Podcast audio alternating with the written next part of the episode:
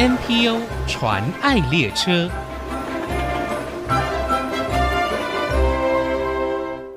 听众朋友，大家好，我是王淑荣，欢迎收听 NPO 传爱列车。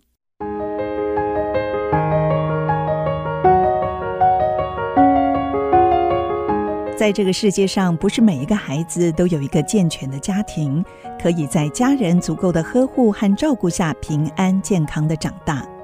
有些孩子从小在风险极高的环境中生存，偏离正常学习发展的轨道，甚至因此犯罪，进入司法矫正系统。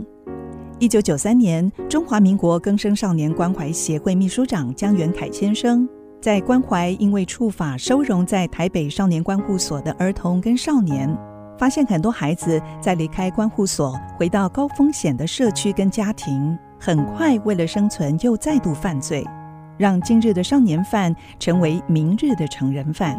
事实上，多数现今少年犯罪的加害人，往往过去是伤害性教养下的受害者。今天我们邀请到社团法人中华民国更生少年关怀协会辅导资源中心陈彦君主任来分享更生少年的工作，请听陈彦君的分享。我们先欢迎燕军主任，主任您好，各位听众朋友们，大家好。燕军主任，国内 NPO 组织虽然有七千多个，但是更生少年所服务的对象哦，却是社服单位比较少接触的服务族群。那我知道协会在成立之前呢，是靠三百万借款来启动服务，一直到现在。那是不是可以跟我们分享一下协会为什么会特别想要投入司法青少年这个部分？其实一开始最早期的时候，是在跟生团契一起，我们是做全台湾的监狱的教化工作。嗯，对，那那个时候是比较是以信仰为出发点。那后来呢，我们的创办人就是在成人监狱里面发现，我们曾经在少管所我们服务过的孩子，成年后就到了成人监狱，我们就发现哇，这个孩子他一直在司法的系统里面走不出来，是，甚至遇到了什么样的困难。所以，我们因为这样子，我们就是独立出来成立根生少年关怀协会，我们就专门服务青少年，因为我们觉得青少年他其实是最有机会改变，然后最有机会翻转的一个世代。是，所以我们从那一九九二年那时候，我们就是立案成立了根生少年关怀协会。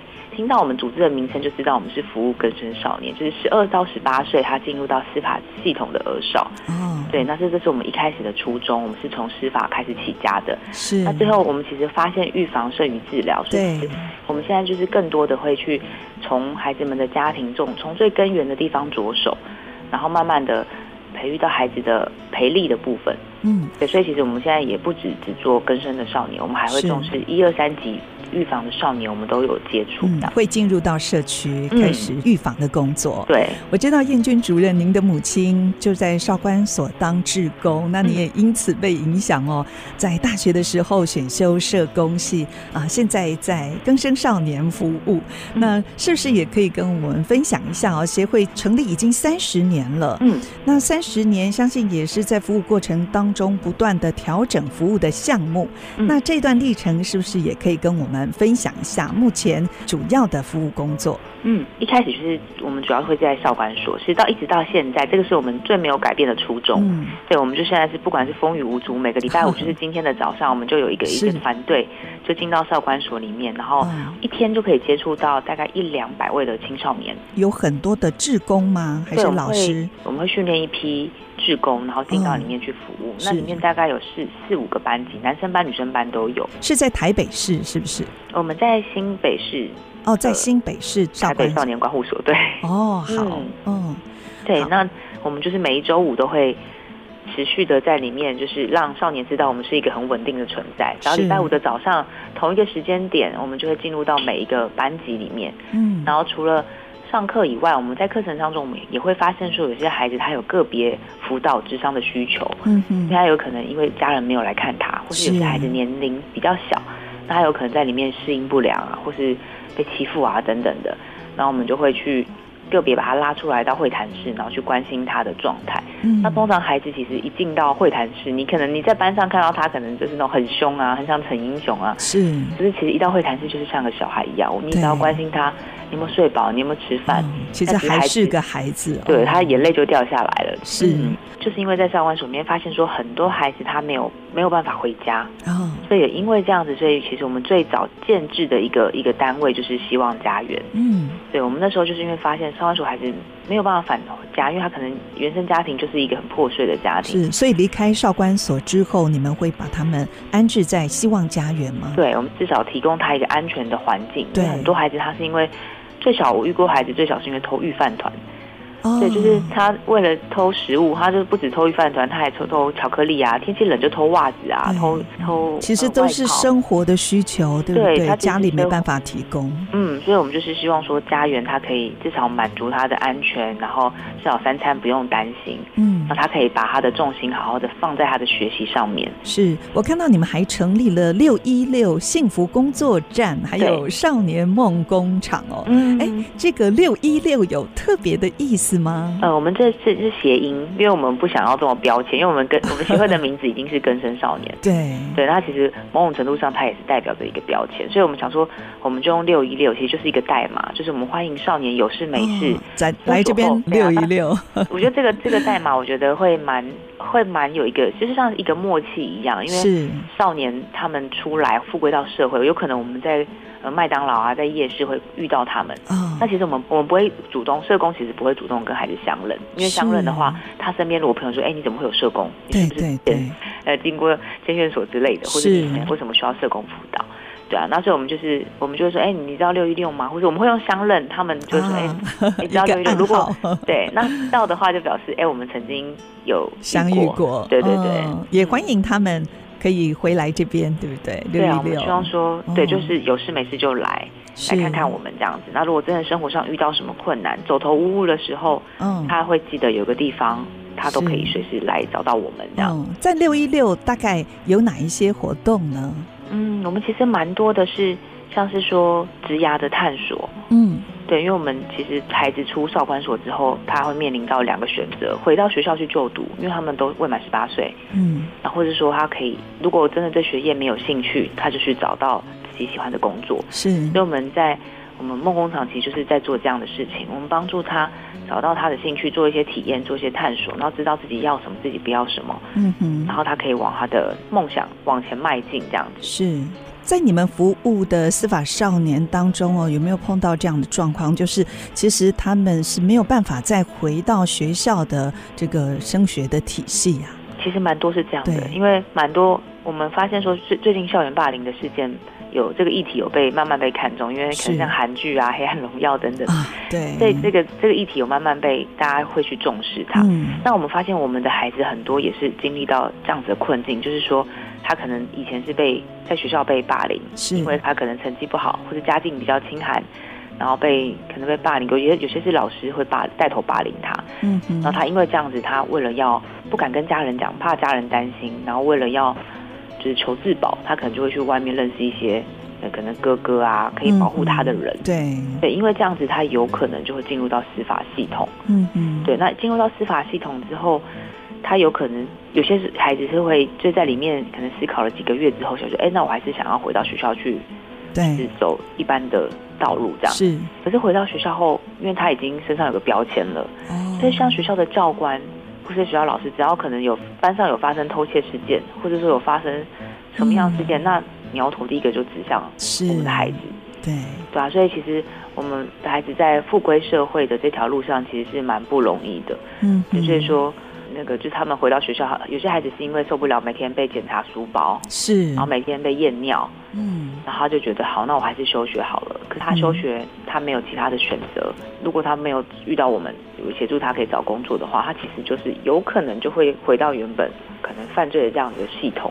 因为那边是敞开大门欢迎他。对，可能之前的黑道大哥可能会觉得，哎，我很多工作啊，现在诈骗集团很多啊，然后现在贩毒也很多，他们不怕找不到工作。对，所以您，嗯、您跟协会常常是要跟这些帮派大哥、黑道来抢人，嗯、对不对？对啊，其实我们就是在跟恶势力进行一场拔河的比赛，这样。哦，所以你们也有开设一些少年梦工厂，嗯、还有猫陪你飞行动厨房等等职涯的场域。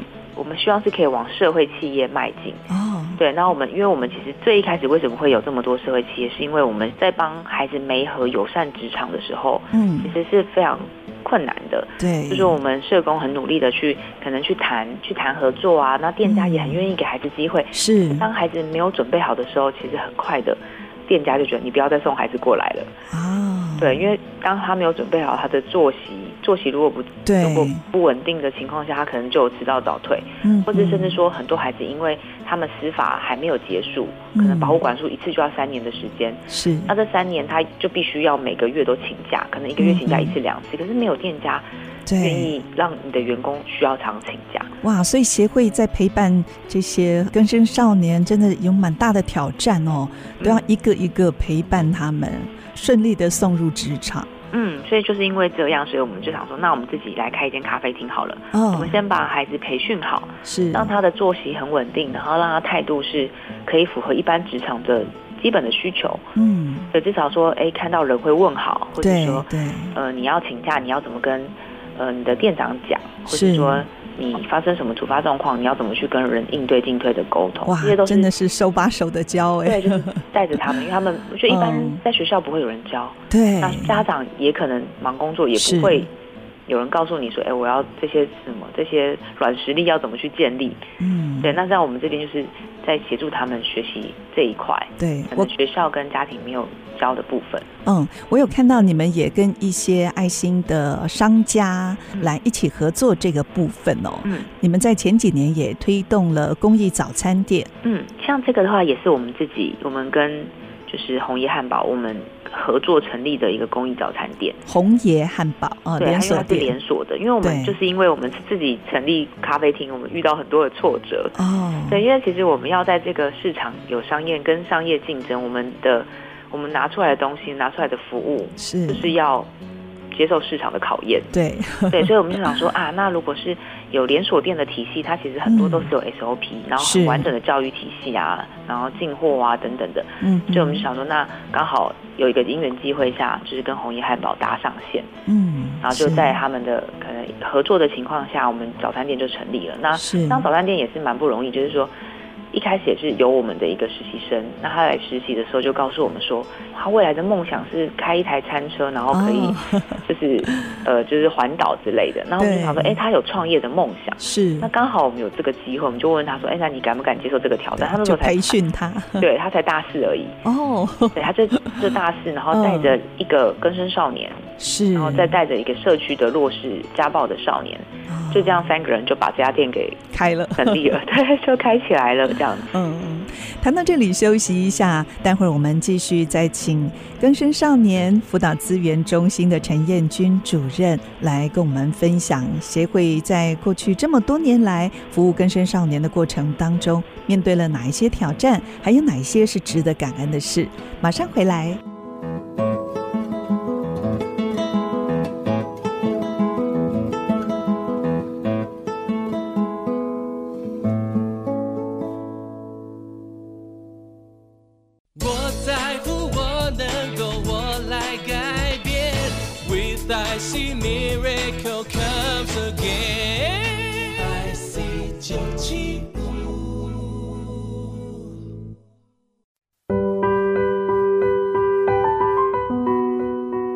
再回到 NPO 传爱列车，我是王淑荣。今天我们介绍的中华民国更生少年关怀协会，他们在社区提供各种专业服务，建构保护系统，来帮助青少年降低伤害、远离犯罪的风险，并且提供家庭失能少年保护安置跟生活重建，也帮助司法少年最后能够融入社会、自力更生。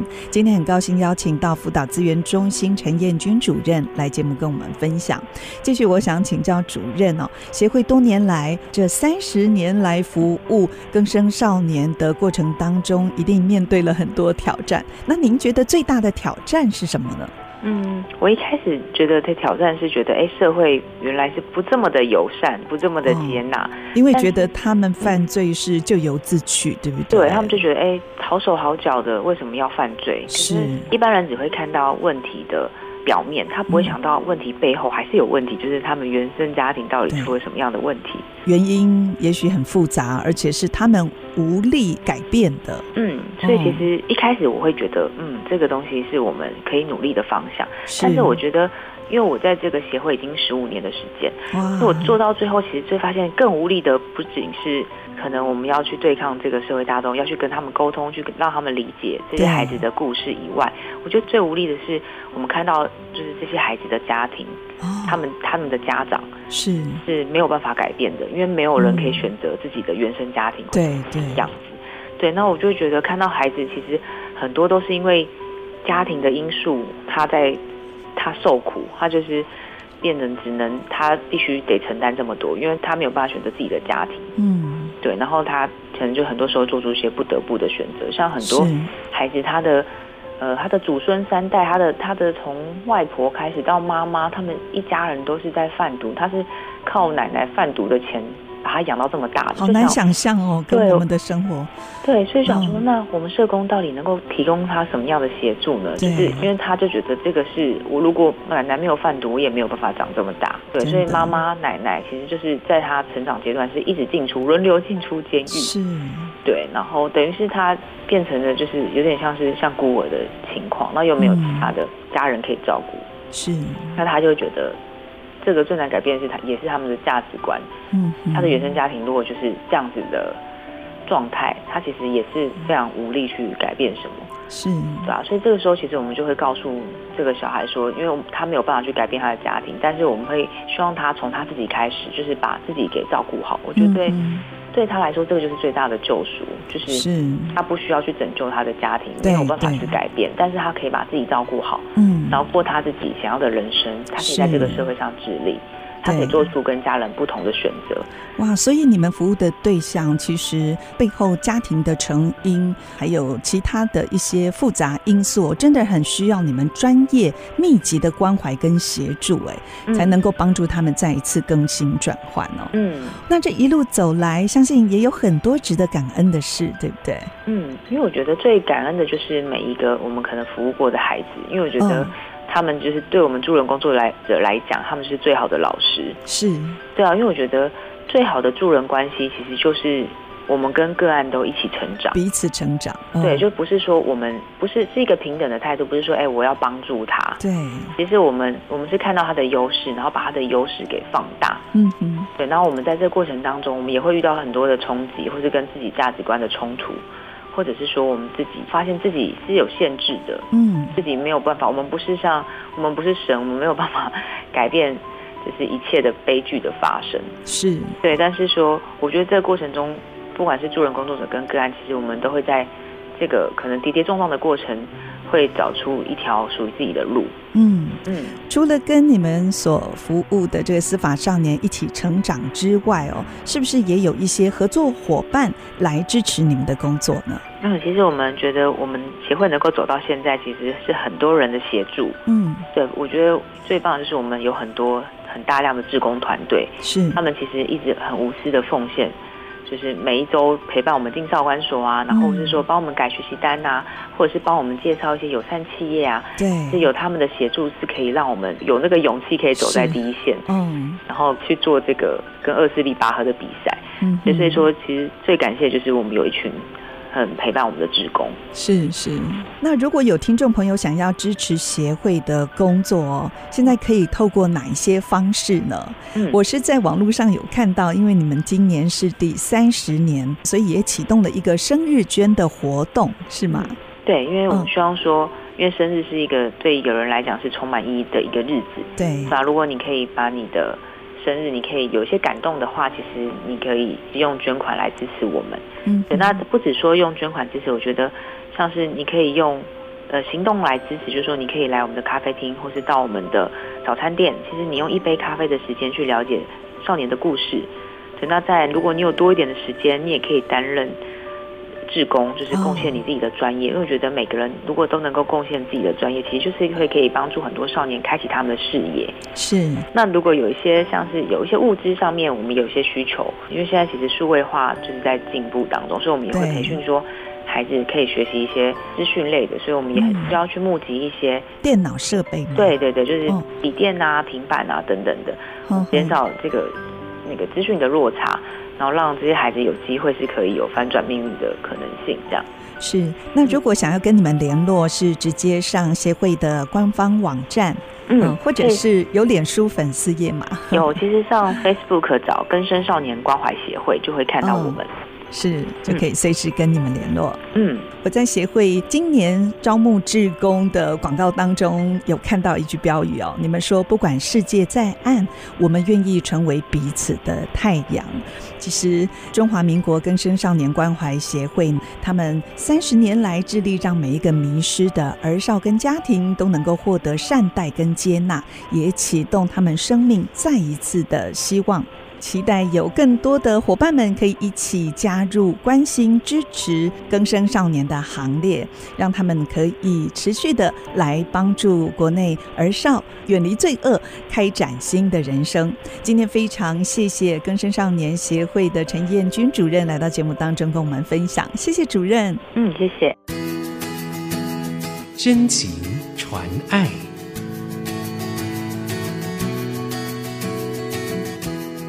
大家好，我是更生少年关怀协会的陈彦君主任。